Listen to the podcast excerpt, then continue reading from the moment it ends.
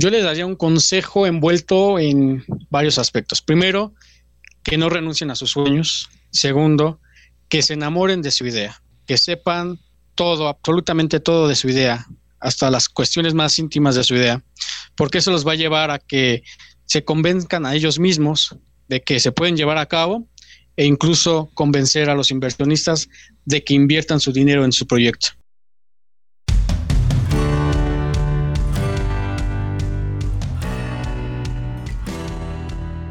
Hola amigos emprendedores, mi nombre es Héctor Garza y quiero darles la bienvenida al episodio número 9 del podcast Emprendiendo.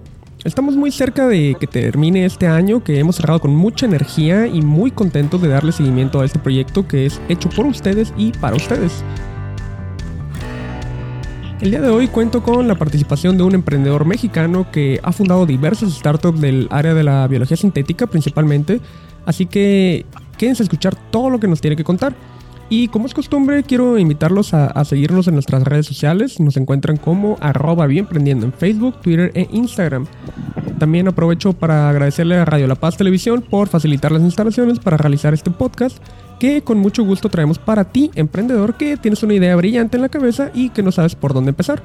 Estoy seguro que las experiencias de nuestros invitados serán de mucha ayuda y motivación para que te animes a dar el primer paso.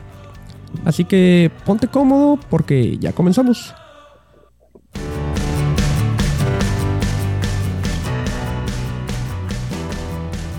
Bien amigos, como les mencioné, hoy tengo el agrado de presentarles a un emprendedor mexicano. Él es biólogo experimental de la Universidad Autónoma Metropolitana. Es fundador de Biolex Corp, uno de los primeros emprendimientos en biología sintética en México y Latinoamérica. Y también es fundador de Symbiomics Group, un corporativo de startups biotecnológicas. Quiero darle la bienvenida a Francisco Cruz Rodríguez. ¿Qué tal, Héctor? Buenas tardes. Gustosos de estar contigo y complacidos y muy agradecidos de que nos des este espacio, pues para platicar un poquito de biología sintética, de lo que es lo que hacemos y cómo lo hacemos. Perfecto, Francisco. Pues muchas gracias por, aceptar la, invitación y, pues que estés aquí compartiendo tus, historias. No, no, gracias a ti por el espacio. Muy bien. Bueno, pues como ya mencioné, eh, eres eh, biólogo experimental, pero tienes otros estudios en el área de las ciencias biológicas. Platícanos un poco más de tu background como profesionista, por favor. Sí, claro, mira, pues es un poco revoltoso porque como es eh, costumbre de los jóvenes que saliendo de la, de la educación media superior, pues nos queremos dedicar a muchas cosas. Y entonces, eh, pues en uno de esos lapsos, pues lo mío era la medicina.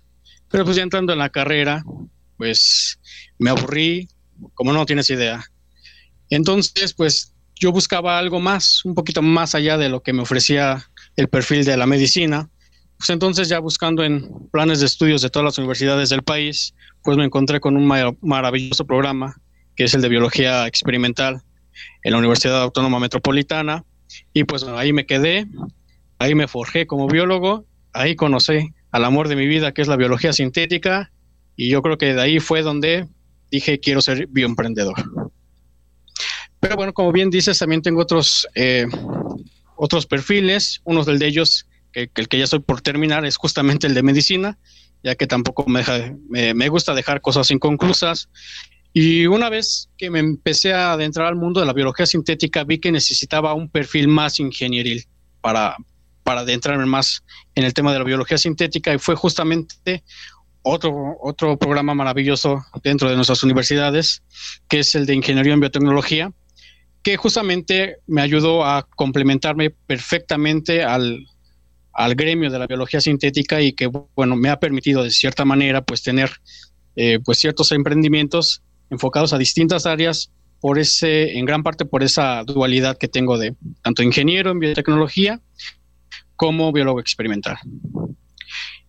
Y bueno, ya una vez concluidos los estudios superiores, pues me dije, eh, si me quiero dedicar primero a biología sintética, tengo que empezar con los antecedentes fundamentales, tanto de biología sintética como de biotecnología, que es la ingeniería genética. Entonces, tuve el privilegio de, estar dentro del laboratorio del doctor Francisco Bolívar y del doctor Guillermo Gosset en el Instituto de Biotecnología de la UNAM, donde pude aprender desde ingeniería genética hasta ingeniería de vías metabólicas. Posterior a esa estancia que estuve ahí, eh, me mudé a casi a la vuelta de la esquina del IBT, al Centro de Ciencias Genómicas, donde hice una tesis de licenciatura en biología sintética, en colaboración con los líderes mundiales en biología de sistemas de la Universidad de California en San Diego.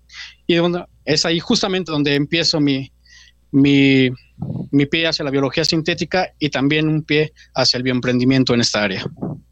Ok, tú, bueno, ya me habías comentado que tu primer startup fue Biolex Corp por allá del 2016. Cuéntanos cómo surgió, qué estabas haciendo en ese momento, seguías con tus estudios, ya habías terminado, cómo, era el panorama en tu vida en ese momento. Sí, es un panorama muy, muy chistoso, si lo podemos eh, dejar en un adjetivo, porque justamente ya estaba terminando la licenciatura y obviamente, o sea, ves ese, ese switch de que, y si lo que estoy haciendo, tanto en tesis de licenciatura y todo el background que tuve que, que adquirir pues para desarrollar esa, esa, investigación de licenciatura, pues la podré llevar a un escalamiento o a una aplicación o a una comercialización. Y digamos que fue a finales de la licenciatura del 2016 en donde de lo que yo había visto en el laboratorio, de lo que yo había investigado y de lo que yo eh, había modestamente contribuido en el campo de la biología sintética, pues llevarlo ahora pues a un, a un nivel de emprendimiento.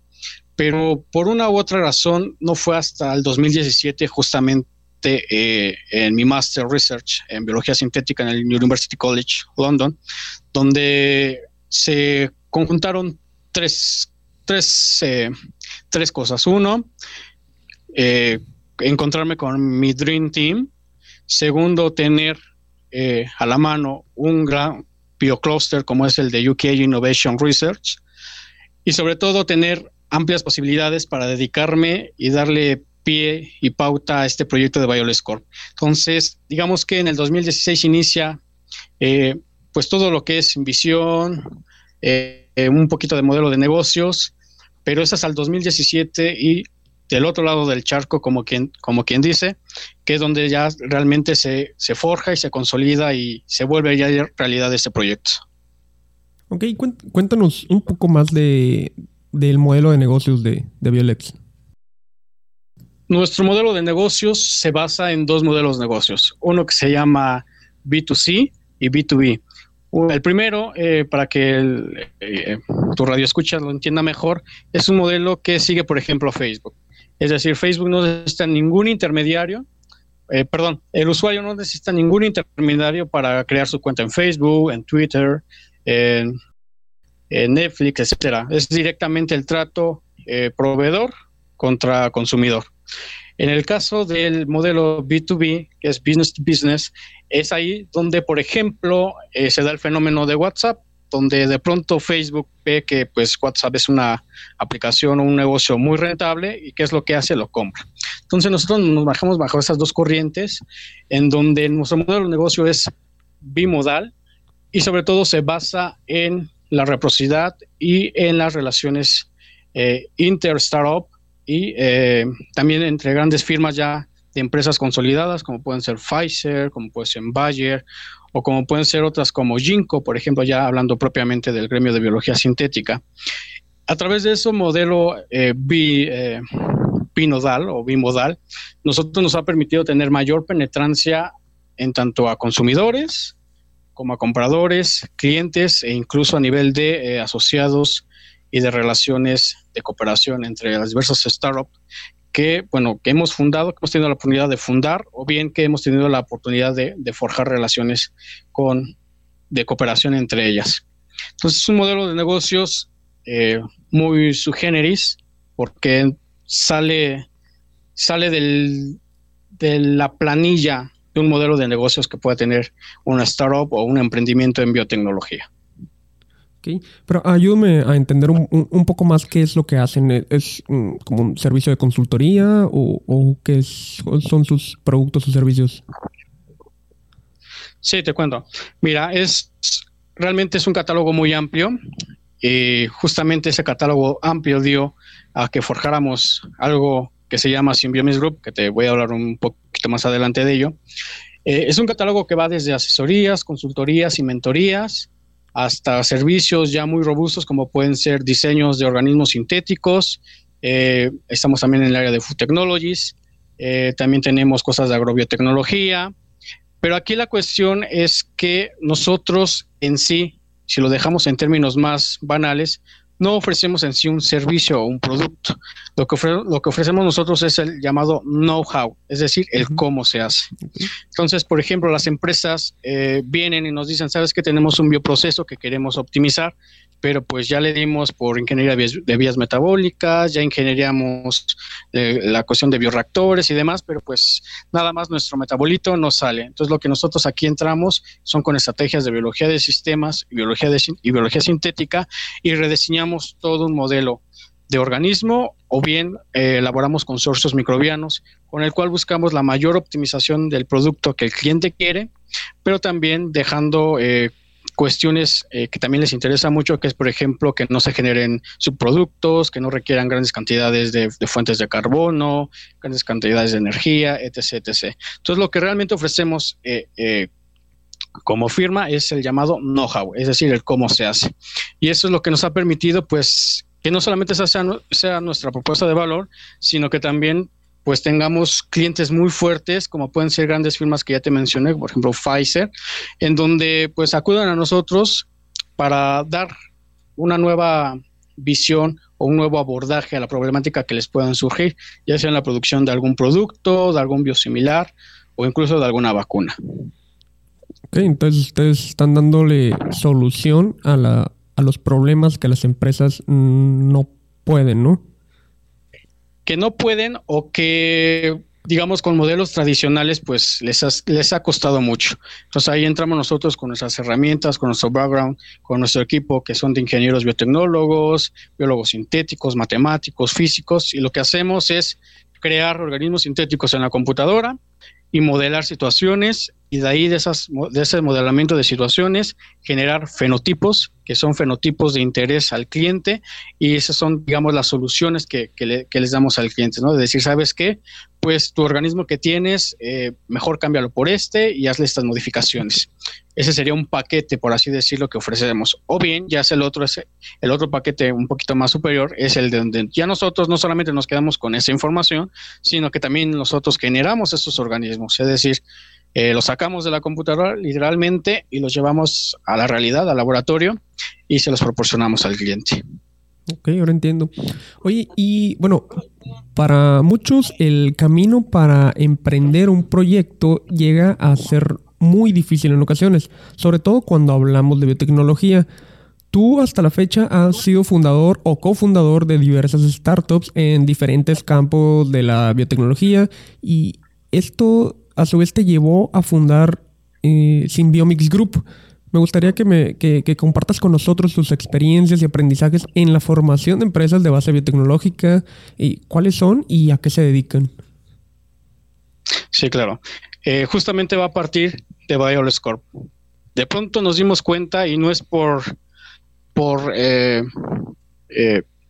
invención nuestra, sino porque ya se tiene bien establecido que en biología sintética el crecimiento de inversión eh, año con año es del 45%. Estoy hablando de un modelo de negocios en biología sintética que, cuyo crecimiento es exponencial y que créeme que no ha habido en la historia ningún negocio, incluyendo el petróleo o el Big Pharma, que crezca a esa magnitud año con año. Entonces, pues los fondeos y las necesidades crecen más y las oportunidades lo hacen al triple. Entonces, en Bayoles Corp, de pronto nos dimos cuenta que, que podíamos hacer cosas que tenían que ver con biocombustibles, que podríamos hacer cosas de bioimpresión 3D, que podríamos generar organoides, que podríamos dedicarnos a lo que ya actualmente se conoce como food technologies, es decir, alimentos sin animales, eh, y así en diversas situaciones que propiamente la empresa Bayoles Corp podría llevar a cabo. Más sin embargo, de pronto nos dimos cuenta de que no queríamos una imagen de Violet Corp como una imagen de todólogos. Entonces, habíamos que, tener, que tenerle identidad propia a esos proyectos que iban floreciendo dentro, del, dentro de la misma startup que era Violet Corp. Entonces, ahí decidimos generar otros startup como Food Technologies, que se dedica justamente a eso, a, la producción de alimentos sin animales, en donde ahorita tenemos dos proyectos fuertes, que es la creación de eh, comida de, animales, eh, principalmente de, gato y de perro, pero basadas en, en cultivos celulares. también está Green Revolution, que nos dedicamos a la reingeneración de vías metabólicas en plantas para diversos fines. Eh, tenemos tres proyectos, uno de ellos es la optimización de la tasa de producción de fotosíntesis, eh, la producción de colorantes de interés industrial en plantas, y otro más es la cuestión de plantas eh, decorativas, en donde pues, buscamos colores más llamativos, formas más llamativas, pues obviamente a, través del desenvolvimiento y la desilulación de todos los procesos, tanto moleculares como genéticos, que generan en natura pues esos procesos. Y así podemos generar otras startups que van ligadas a, muy amplios eh, niveles de, de, campos en la biotecnología, como te mencioné, biocombustibles, y de pronto entonces nos dimos cuenta que podríamos agrupar todas esas startups en una sola firma. Y esa firma es el Symbiomis Group, que pues, conglomera estas startups que hemos fundado, que hemos incluso dirigido, pero además, y es lo, fascinante de, este proyecto, es que eh, afianzamos eh, relaciones a nivel de cooperación e incluso de inversión con otras startups que ya tienen mayor tiempo y mayor consolidación e incluso mayor fondeo. y la cooperación es mutua, ¿no? a, nivel, a nivel de innovación y desarrollo, de transferencia de tecnología, incluso eh, en el sentido de inversión. Y es así como también hemos firmado grandes eh, contratos con, con empresas gigantescas, como pueden ser el mismo Monsanto, Bayer, Pfizer, que te digo que van desde ese nivel, desde el nivel de cooperación e innovación hasta incluso ya muy recientemente, ya para cerrar este año, en la compra de una startup de, de este mismo corporativo que te, que te, menciono. Y es por eso que decimos que el Symbiomis Group eh, se moldea o se propicia eh, a que lo llamemos como un biocluster móvil, porque a partir de esas relaciones y de esa ese abanico de, oportunidades que, hemos generado en biotecnología, principalmente en el campo de la biología sintética, pues nos ha llevado a que, por ejemplo, formemos proyectos en China, en India, incluso actualmente en Qatar, a través de esa modalidad de biocluster móvil. ¿Por qué? Porque eh, a través de, esa modalidad de biocluster móvil, pues eh, generamos o damos un impulso a empresas que se quieren asociar o que nos consultan por mentoría o por eh, eh, consultoría, eh, pues llevamos todo eso que nos ha servido de las diferentes startups y de las diferentes experiencias que tenemos con las grandes firmas para que le demos un impulso, un aceleramiento a los startups que nos contactan o incluso si digamos su prototipo ya está muy avanzado, pues en la adquisición de esa startup. Oye, entonces me, imagino que ya han participado en rondas de inversión, ¿verdad? ¿O han, ganado concursos y premios que les ayuden a financiar esto que están haciendo? Sí, inicialmente sí, o sea, era de tocar puertas en, en diferentes organizaciones o en concursos que nos, que nos permitieran eh, pues obtener recursos pues, para seguir adelante.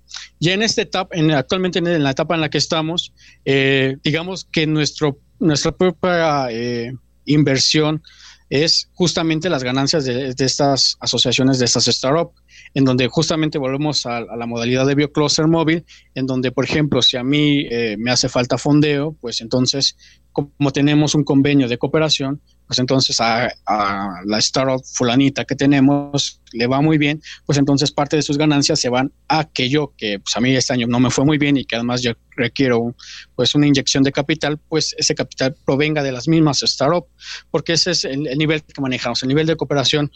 Otro, por ejemplo, eh, de adquisición de fondeo es a través de diferentes eh, fondos de inversión a, lo que en México o en Latinoamérica se llama como eh, a fondos perdidos, en el cual pues los inversionistas, te digo, en estos campos en biología sintética, pues los empresarios que realmente se llamen empresarios conocen el potencial en biología sintética, ¿no? Y entonces es el contacto con ellos y principalmente con, el, con los gobiernos. Es, es algo, una fórmula muy, muy exitosa que, nos ha funcionado es hablar directamente con los gobiernos, decirles quiénes somos, a qué nos dedicamos y a través ya sea de, estos tipos de, fondeo a, perdón, este, fondos de, de no retorno o de inyección de capital, como pueden ser los, eh, los capitales semilla, pues como nosotros hemos crecido y nos hemos realimentado entre startup y que es justamente por eso que te digo que eh, nos, eh, nos basamos en, en, algo que llamamos biocluster móvil. Ok, precisamente este término de biocluster móvil, o sea, me suena a que no están precisamente alojados o establecidos en, en, un solo lugar, ¿no? En, en, dónde se encuentran estas, estas startups y cómo le hacen llegar a sus clientes, pues estos estos servicios? Bueno, ya mencionaste que ustedes acuden a gobiernos y, pues imagino que lo, lo, ofrecen, ¿no? Pero si uno quisiera buscarlos, ¿en dónde los encuentra? Excelente pregunta. Sí, justamente por esta modalidad que tenemos de BioCluster móvil, que nos ha funcionado como no tienes idea, porque nos basamos en, en un modelo que sigue, por ejemplo, Airbnb. O sea, si yo te preguntara a ti y a tus, y a tus, radioescuchas, eh, ¿cuántas habitaciones, cuántos hoteles, cuántos alojamientos tiene Airbnb? ¿Cuál sería la pregunta, la respuesta? O sea, Airbnb no es dueño de la casa de fulanito, que es quien la renta, quien abre la cuenta en Airbnb y ofrece el servicio. O sea, Airbnb realmente no es dueño de nada, pero más sin embargo, eh, su capital y su proyección es inmensamente superior a lo que pueden ofrecer una cadena de hoteles como un Hilton, por ejemplo, ¿no? Entonces nos basamos en ese modelo Airbnb, en el cual, por ejemplo, eh, nos asociamos con diferentes startups ya establecidas, incluso institutos y universidades, en donde, por ejemplo, nos llega un cliente y nos dice, ¿sabes qué? Necesitamos que nos generes un organismo sintético con, con este, con estas eh, características. Entonces, pues ahí hay repartición del trabajo. Entonces, un startup se dedica al modelamiento y a la simulación, otra más se dedica a la síntesis del, genoma sintético, otro más se dedica a la transferencia de, ese DNA sintético al eh, organismo hospedero, que puede ser tomado en natura o con algunas modificaciones genéticas, y otro más se encarga de la revalidación o validación de, de las simulaciones que hemos tenido en la computadora con lo que ya pasa realmente en el laboratorio. Y es a través de la repartición de trabajo. Entonces, esa repartición de trabajo nos ha permitido no solamente penetrar en diferentes partes del mundo, sino también eh, tener gran variedad de clientes en diferentes partes del mundo. Entonces, si alguien nos quisiera encontrar, dado que ahorita, por ejemplo, digo que, recientemente formamos este, este corporativo y estamos en proceso de branding, eh, la página donde nos podrían encontrar ya con el dominio comprado es www.symbiomisgroup.com, donde ahí van a estar eh, obviamente desplegado nuestra ambición, visión, etcétera. Y bueno, también todo el catálogo de startups que, que, conforman ese Symbiomis Group y qué es lo que hacemos y cuáles son los productos que en sí ofrecemos. Porque te digo, o sea, la gran variedad de, startups que tanto son eh, o que hemos tenido la oportunidad de fundar y dirigir y otras más que se nos sale, eh, que funcionan como aliados estratégicos, pues esa cooperación nos ha llevado a tener una gran gama de, de productos y servicios que ofrecemos dentro de un catálogo, en donde lo primordial que ofrecemos y lo que yo englobaría como propuesta de valor ya a nivel corporativo sería el know-how, que eso es eh, quizá un poquito más allá de ofrecer un servicio o un producto. Sí, siempre el, know-how termina siendo la parte más valiosa, ¿no? De, de, cualquier proyecto. Sí, justamente eso. O sea, es es lo que nos ha llevado desde a generar patentes o generar contratos de transferencia de tecnología. Eh, que es mucho más rentable y mucho más remunerable que si ofreciéramos eh, un producto o un servicio tal cual, ¿no? Que podría ser, por ejemplo, síntesis de DNA, que tenemos startups que tienen eh, maquinaria, tienen ya todo un complejo que pueden sintetizar DNA, pero que nosotros vamos un poquito más allá. Entonces, por eso te, menciono que si realmente englobamos en una palabra lo que ofrecemos, sería eso, el know-how.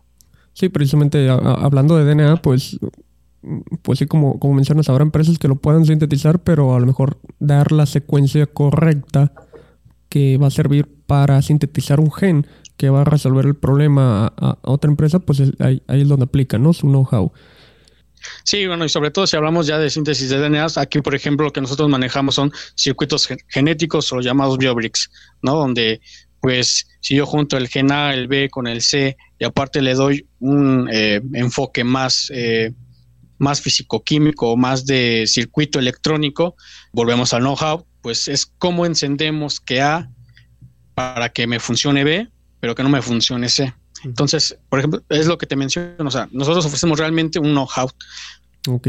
Y mencionaste que, tienen patentes. Eh, actualmente, ¿con cuántas cuentan y las tienen registradas en, México o en dónde están? Actualmente propias tenemos tres, eh, dos de ellas, bueno, sí, dos de ellas ya están en, proceso de salir, eh, están en presencia del Departamento de Energía de Estados Unidos y en el Departamento de Energía del Reino Unido. Las otras patentes que podríamos decir que, que, tenemos son mediante transferencia de tecnología. Es decir, compañía X viene a nosotros, nosotros les generamos el know-how, pero aparte del know-how, pues, les generamos un convenio, un contrato en, donde ese know-how se lo transferimos a la empresa que vino con nosotros. Entonces, eh, en términos de patentes propias tenemos tres, y en términos de patentes mediante transferencia de tecnología tenemos actualmente 12. Ok. Oye, y a diferencia del, ecosistema emprendedor que existe en Europa, específicamente en, el Reino Unido, donde tú tuviste la oportunidad de vivir y desarrollar estos proyectos, ¿cómo es el panorama en México en, en cuanto al tema de biotecnología y la biología sintética? Una pregunta muy compleja y muy muy de, visión personal. Eh, primero que nada, y voy, a aterrizar, ¿qué se hace biología sintética o qué, o qué hay en biología sintética en México? Primero que nada, los programas educativos eh, no te hablan de biología sintética. Entonces ya ahí empezamos mal. Segundo, tenemos eh, contados con, con, los dedos de la mano los lugares en donde se hace biología sintética en México. Y si nos vamos a nivel de mi emprendimiento, o sea, ya nos quedamos con una sola mano en los que podemos contar los emprendimientos que hacen biología sintética. A nivel de, panorama de México en biología sintética y a nivel de biotecnología y en la pregunta que me hacías de, pues, el ecosistema emprendedor, por supuesto que es una enorme, enorme diferencia. He tenido la oportunidad no solamente de estar eh, en UKA, en donde se forjaron eh, las diversas startups que te acabo de mencionar, sino también en otras partes del mundo, como puede ser el, Silicon Valley de, Israel, o bien el, parque de investigación, bueno, el parque científico de investigación que se tiene en China.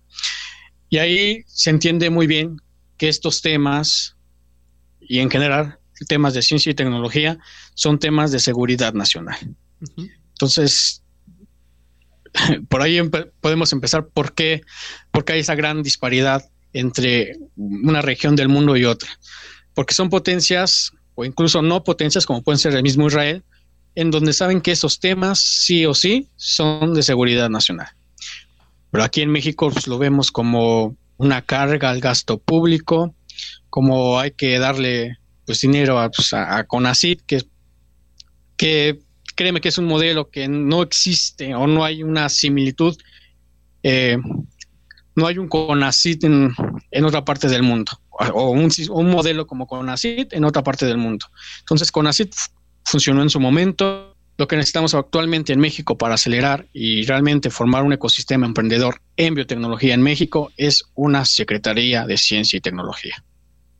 Ese sistema de CONACIT es obsoleto, no sirve por distintas razones, pero si realmente queremos forjar un ecosistema emprendedor en México, sería a través de que el gobierno se tome en serio estos temas, tan en serio que pues obviamente se vea reflejado en el aumento del Producto Interno Bruto, que también, si lo comparamos con las potencias que, invierten mucho en ciencia y tecnología, pues vemos que la disparidad entre el PIB, entre México y las diferentes potencias, pues es, es ciertamente abismal.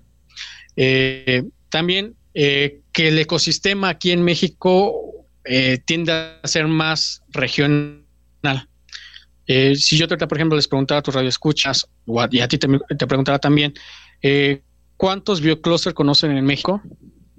Pues a lo mejor me dirían que dos, o quizá me digan dos, porque son los que más conocen, que sería el, de, biocluster de Nuevo León, que funciona muy bien, y me dirían, por ejemplo, también el de Guanajuato, con gran peso en agrobiotech, y quizá alguno que, puedo, que pueda conocer un poquito más me diría que el de Guadalajara. pero pues el de Guadalajara ciertamente no es un bioclúster biotecnológico, es más enfocado hacia la programación y la computación. Entonces es muy difícil porque tienes estos bioclústeres que ya existen, los tienes aislados y aparte no los, si están aislados no los, no buscan la manera de interconectarse uno con otro. Segundo, hay una balcanización total en, el país y a nivel de educación estamos igual. Pero sobre todo porque eh, ya desde un sistema educativo, ya sea de media superior o incluso superior, no se le está dando importancia a las ciencias o a los tópicos eh, que ya hoy por hoy, potencias mundiales, pues ya los incluso los han llevado o los han elevado a categorías de programas, incluso de posgrados. ¿Por qué? Pues porque son altamente rentables a nivel de emprendimientos o a nivel de generación de conocimiento. Y bueno, otra cuestión es que, por ejemplo, pues ahorita con la nueva administración presidencial, en donde pues eliminaste a, a México como Instituto del Emprendedor y bajo argumentos de que, por ejemplo, eh, China, Estados Unidos, el mismo Reino Unido, pues no tienen oficinas pro China, pro Estados Unidos, que podían tener similitudes en, esas partes del mundo, pues no solamente los incentivan con, mayor inyección de capital, sino con, eh, con una vinculación, por ejemplo, entre universidades y el core o el ecosistema emprendedor que se tiene en ese país. Entonces yo creo que también aquí en México una problemática que tenemos es que primero no incentivamos a los estudiantes a que lo que hayan generado en el laboratorio o ideas propias las pasen a un modelo de negocios.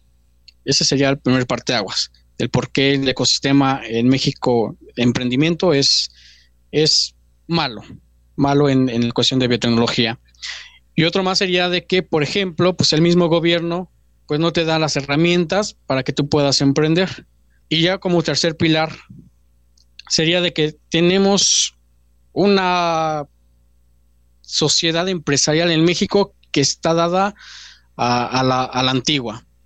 Eh, en donde, por ejemplo, emprendimientos en biotecnología, hablar con empresarios, pues es muy difícil, porque son temas que desconocen y que incluso, este, pues no les, ciertamente no les llaman la atención. Entonces, por ejemplo, si te vas a otras partes del mundo, pues ellos ya los empresarios pues ya saben muy bien cuáles son las proyecciones que se tienen en los modelos de negocios que se generen en biotecnología. Eh, y es algo que, por ejemplo, aquí la, la la cúpula de empresarios en México, pues muy difícilmente vas a encontrar a alguien que incluso invierta o que sepa que, se pueda hacer eh, dinero o negocios en el área de la biotecnología. Entonces yo creo que sean esos tres pilares fundamentales que he encontrado diferencias en México y en las partes del mundo en las que he podido estar. Okay. Entonces consideras que debemos de comenzar por educar a la población en temas de ciencia, ¿no? Principalmente para que pues estén empapados de todo lo que se hace en nuestro país y cómo puede beneficiar precisamente a, nuestro país en la solución de, los principal, principales problemas ¿no? con los que contamos. A la sociedad, eh, sí, ciertamente tener mayor, mayor comunicación, tanto en, en la comunidad científica como en la comunidad eh, civil, pero en el sentido de que esta sociedad eh, civil pues no caiga en la tecnofobia, ¿no? O en la biotecnofobia. Pero ya en cuestión de emprendimiento, la comunicación se tiene que dar y de mayor, eh, de mayor eh, auge es entre el científico y la comunidad empresarial en México. ¿Por qué? Porque te digo, este, muy difícilmente vas a encontrar a alguien en México que esté invirtiendo en, en estos campos. ¿Por qué? Pues que a lo mejor no lo conocen o a lo mejor están eh, pues acostumbrados ya a que pues sus capitales vayan a, a, los, a los proyectos pues que ya están más forjados o que conocen más. Pero es por eso que, por ejemplo, en México se entra mucho eh, para financiar eh, proyectos de emprendimiento en biotecnología. Se recurre mucho a, capitales como Venture Capital, incluso pues eh, financiarse de otras partes del mundo y no en México. ¿Por qué? Porque la cúpula empresarial en México pues, está, está, está, más acostumbrada a los, a los negocios que lleva ya eh, tiempo invirtiendo e incluso yo diría que es por eso, porque no hay una comunicación entre los científicos y la, cúpula empresarial en México, pues para que obviamente se conozcan un poquito más. Y te digo, oye, pues si en otras partes del mundo un Bill Gates invierte mucho en estos temas de biotecnología, pues yo creo que si Bill Gates invierte en estos, en estos temas, pues no es por, por ver si pega o no pega. Sí, claro, ya, ya tiene seguro, ¿no? El, panorama de lo que significa invertir en biotecnología y, todo lo que le puede retribuir. Sí, y digo, es justamente lo que necesita conocer el empresario mexicano y yo diría que latinoamericano. Oye, ¿y crees tú que nuestro país esté preparado para la creación de emprendimientos de alto impacto, como lo que se llega a encontrar luego en Silicon Valley, por ejemplo?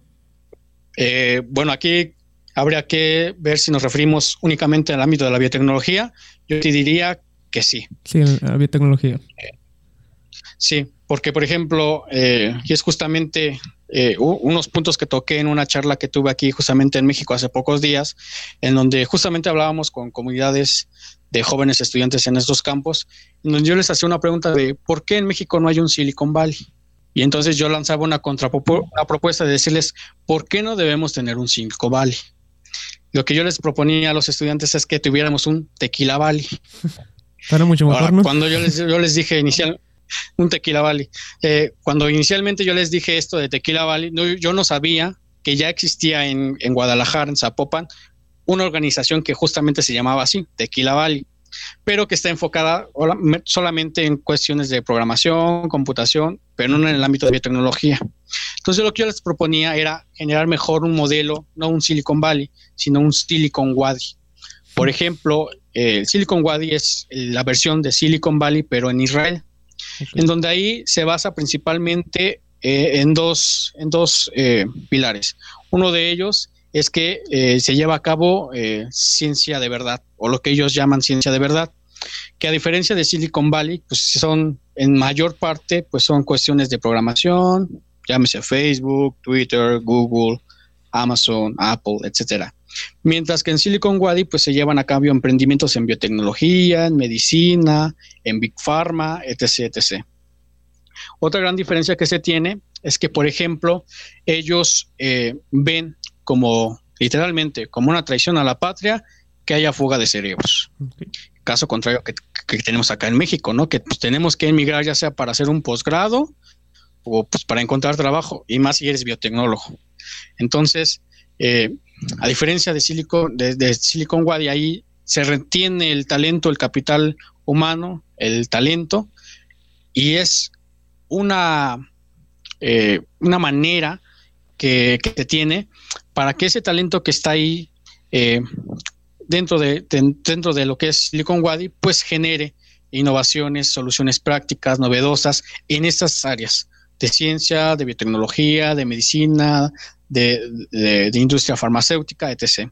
Entonces yo creo que México debe tener un modelo, como yo te había mencionado, un Tequila Valley, pero que esté inspirado no en un Silicon Valley, sino en un Silicon Valley donde se atienda al mercado local, en donde digamos enlistemos las problemáticas que se tienen en México y cómo darle solución a través de la biotecnología, esas, eh, darle solución a esas problemáticas que se tienen en México a través de del atender el mercado interno y sobre todo teniendo un modelo B2B en donde no es que limite a los emprendedores a no pensar en grande, pero sí a que, por, que se tengan en mente de que a lo mejor el emprendimiento que inicien y que vaya creciendo, pues a lo mejor alguien más los va a querer comprar. Y entonces es un modelo B2B. Eh, entonces yo creo que sería más enfocado a eso. Eh, digo, no, no es que esté limitando al emprendedor a que no piense en grande. Eso es, eso no, eso no, eso no, no, es lo que quiero que, se vayan con la idea, pero sí de que inicien con, la idea de que es mejor atender el, mercado interno. ¿Por qué? Pues porque se va a tener mayor probabilidad de éxito, porque no se tiene actualmente o no se está atendiendo el mercado interno. Entonces, no solamente puedes ser pionero en ello, sino también, pues, incluso dominar el mercado y mantenerte eh, un buen tiempo eh, como, como una solución eh, más práctica, más novedosa, que precisamente porque no se, no se ha atendido el mercado nacional o interno, pues eh, la probabilidad de éxito es mucho mayor. Ok. Oye, y bueno, volviendo a, tu vida personal, ¿qué ha sido lo más complicado en, tu camino del emprendimiento? Lo más complicado. Pues eh, que quizá me hubiese gustado iniciar el emprendimiento acá en México, pero pues me atravesé con, con personas que primero me dijeron que yo era muy joven, pues como para que hiciera eso, que necesitaba primero pues, terminar una maestría, un doctorado y luego hacer 26 postdoc y pues bueno, ya quizá después empezar a hablar de ello. Segundo, de que es muy difícil de que tú puedas emprender en biología sintético, sintética eh, a nivel Latinoamérica, pues porque te encuentras con que, pues primero, pues, muy, muy rara vez vas a encontrar personas que sepan qué es biología sintética. O si te encuentras con personas que, que sepan qué es biología sintética, pues tienen la idea de que biología sintética únicamente es CRISPR-Cas9, ¿no? Entonces es algo muy, eh, muy frustrante que la gente pues, tengan esta idea de, de, biología sintética, ¿no? De que es únicamente CRISPR-Cas, cuando las inmensas posibilidades que se pueden hacer en biología sintética son inmensas. Pero sobre todo porque eh, la regulación en México, hablando específicamente en México, pues está años luz de los avances científicos. Entonces es algo muy difícil para emprender porque entonces tú te tienes que basar en una regulación obsoleta, vieja, pues para poder tratar estos temas eh, actuales eh, que son trending topics a nivel mundial. Otro más, el financiamiento. ¿Quién te puede financiar? Primero ya te había dicho, pues eres joven y pues es que a lo mejor pues como que necesitas más formación académica como para que ya me puedas formular un proyecto. Segundo, igual, con, la cúpula de los empresarios, ¿con quiénes vas? Si no saben qué es biotecnología, si no saben qué es biología sintética. Entonces es muy difícil eh, querer generar eh, o en mi persona o en mi, experiencia propia, poder emprender eh, eh, proyectos de este tipo en México y en Latinoamérica, te lo puedo decir. Intentamos hacerlo también en, eh, en Colombia y nos fue pues algo muy similar a lo que nos pasó en México. Y entonces cuando, por ejemplo, tú, tú ves esas mismas proyecciones, pero se las explicas a Europa, a Asia o al mismo Estados Unidos, pues no solamente vas a tener una cúpula de empresarios que ya saben qué son estos temas y que ya saben que las proyecciones a nivel de remuneración de inversión es alto y a muy corto plazo, pues créeme que te que son ellos los que te dicen, pues déjame invertir en tu proyecto. Sí, un, panorama un tanto complicado, ¿no? A la hora de, encontrar inversión aquí en, en, Latinoamérica en general. Pero afortunadamente iniciativas como All Biotech están pues trabajando, ¿no? En, en, en, educar este, más bien en crear este ecosistema emprendedor y en que se faciliten las condiciones para, tener cada vez más, más bioemprendimientos.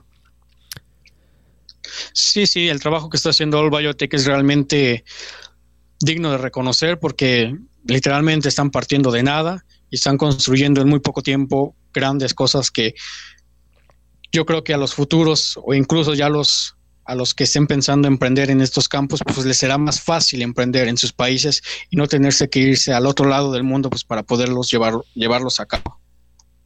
Así es. Y bueno, ya para terminar, me gustaría que le des un consejo a los emprendedores que están buscando realizar su sueño. Yo les daría un consejo envuelto en varios aspectos. Primero, que no renuncien a sus sueños. Segundo, que se enamoren de su idea, que sepan todo, absolutamente todo de su idea, hasta las cuestiones más íntimas de su idea, porque eso los va a llevar a que se convenzcan a ellos mismos de que se pueden llevar a cabo e incluso convencer a los inversionistas de que inviertan su dinero en su proyecto. Y tercero, de que siempre estén actualizados. O sea, uno puede saber todo o casi todo acerca de su proyecto, pero si no se está en constante actualización, puede, puede caer en, eh, en, la situación en que a lo mejor la propuesta de valor que tú tenías inicialmente, por no actualizarte, pues ya se volvió obsoleta o alguien más ya la hizo. O hace, o hace algo similar, pero pues su propuesta de valor es mejor que la tuya. Entonces, siempre estar actualizados en cuanto a su, a su tema, a su gremio, porque no solamente van a poder innovar su propuesta de valor, sino van a generar una competencia sana y una mayor proyección y mayor atractivo a su idea y no hacia otras. Me gusta esto que, esto que comentas de estar convencido de, su idea, porque sí es cierto, si no estás convencido de, lo que tú estás haciendo, pues cómo vas a convencer a, un inversionista, ¿no? Y bueno, deja de al inversionista, a personas que te puedan ayudar a tus a tu dream team, o sea, cómo puedes convencer a otras personas que, que te apoyen, que, que sean tu, tu, palanca de impulso. Si tú mismo pues estás todo cabizbajo o que medio eh, pues, sabes qué es tu idea o como que medio les platicas de qué es tu idea. Entonces, eso, eso en un emprendimiento no es válido. Primero, pues porque tienes que estar en constante comunicación con personas que te puedan apoyar en tu idea. Y si ya nos vamos a, nivel de inversión, pues todavía más, porque es llegar con el inversionista, verte cara a cara y convencerlo literalmente de que invierte en tu proyecto. Pero pues si no estás convencido y ni siquiera eh, tú mismo tienes confianza en tu proyecto, pues olvídate, ¿no? Entonces, así estés cara a cara con Bill Gates o con el mismo Carlos Slim, pues ellos te van a decir un rotundo no. Así es. Y bueno, Francisco, aquí terminamos. Te agradezco mucho haber participado en nuestro podcast. Estoy seguro que con tus experiencias se va a nutrir mucho este canal y, y quienes lo lleguen a escuchar, ¿no? Definitivamente. No, el agradecido soy yo, de verdad muchas gracias por permitirme estar acá contigo, platicar un poquito de mi experiencia y sobre todo pues dar un poquito de, tu espacio para, para tener una oportunidad de, darnos a conocer acá en, Latinoamérica, que pues, de verdad me, da gusto que, este primer acercamiento que tenemos acá con Latinoamérica, que inició hace algunos meses, eh, justamente en mi universidad, pues ahora contigo pues nos demos un poquito más de, de oportunidad de, darnos a conocer y bueno, esperemos que no sea la, última vez y que bueno, pues la gente pues les haya gustado un poquito lo que les he platicado. Sí, definitivamente las puertas de Bienprendiendo están abiertas siempre que quieran venir a, compartirnos todo lo que, lo que están haciendo en, en, en este mundo de la biotecnología, de la biología sintética en general. Pues cuando gusten, ya saben, Muchas gracias. No, es una oferta que vamos a tener muy presente y otra vez, muchísimas gracias por esta oportunidad que no solamente le das a Francisco, sino también a la firma que representa. Ok, gracias Francisco. Pues ya saben amigos, compartan este episodio para que llegue a más emprendedores y ayúdenos a mantener la energía con la que venimos trabajando para ustedes. Les deseo de todo corazón que la pasen muy bien este fin de año que se propongan metas muy claras para el año que viene y les deseo mucho éxito en alcanzarlas. Nos vemos en el 2020 para traerles más historias de emprendimiento. Hasta pronto.